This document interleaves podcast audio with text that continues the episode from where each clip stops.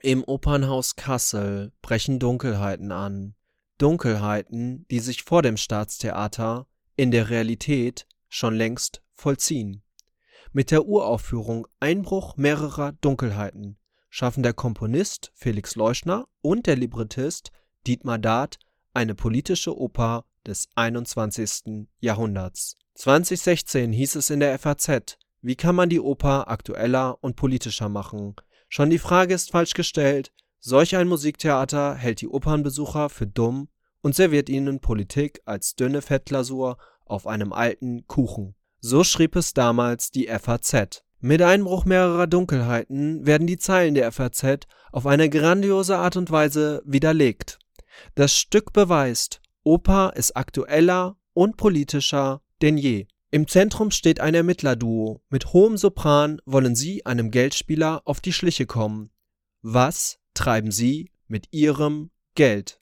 fragen sie zu Beginn ihrer Ermittlungen den Geldspieler. Dieser wird im Vorgespräch zum Stück mit Elon Musk verglichen. Karl Marx hätte ihn wohl eher als Charaktermaske beschrieben. Zu diesem Urteil kam auch das Neue Deutschland in seiner Opernkritik. Ich kann mich für das Campus Radio Kassel diesem Urteil nur anschließen.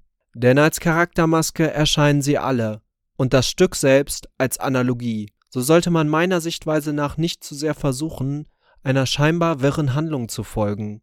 Man sollte vielmehr versuchen, dem zu folgen, was die Beziehung zwischen uns und dem Dargebotenen ist. In welche Beziehung sich das Dargebotene zueinander stellt.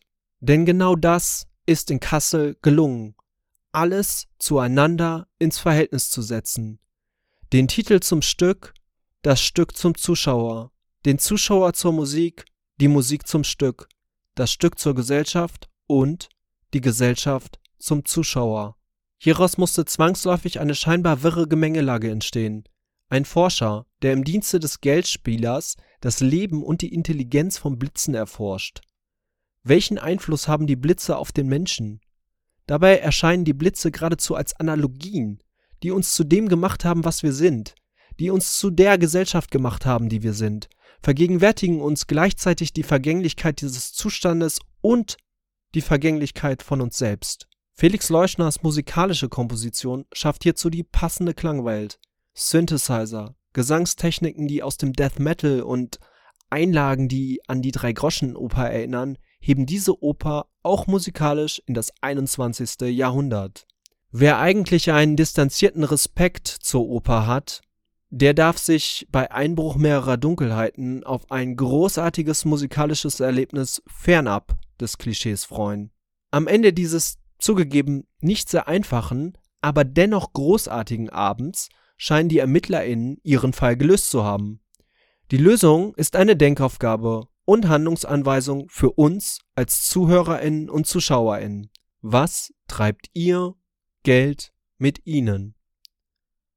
Das ist die Frage, mit der wir alle nach Hause geschickt werden. Meine Antwort darauf wäre Blitze.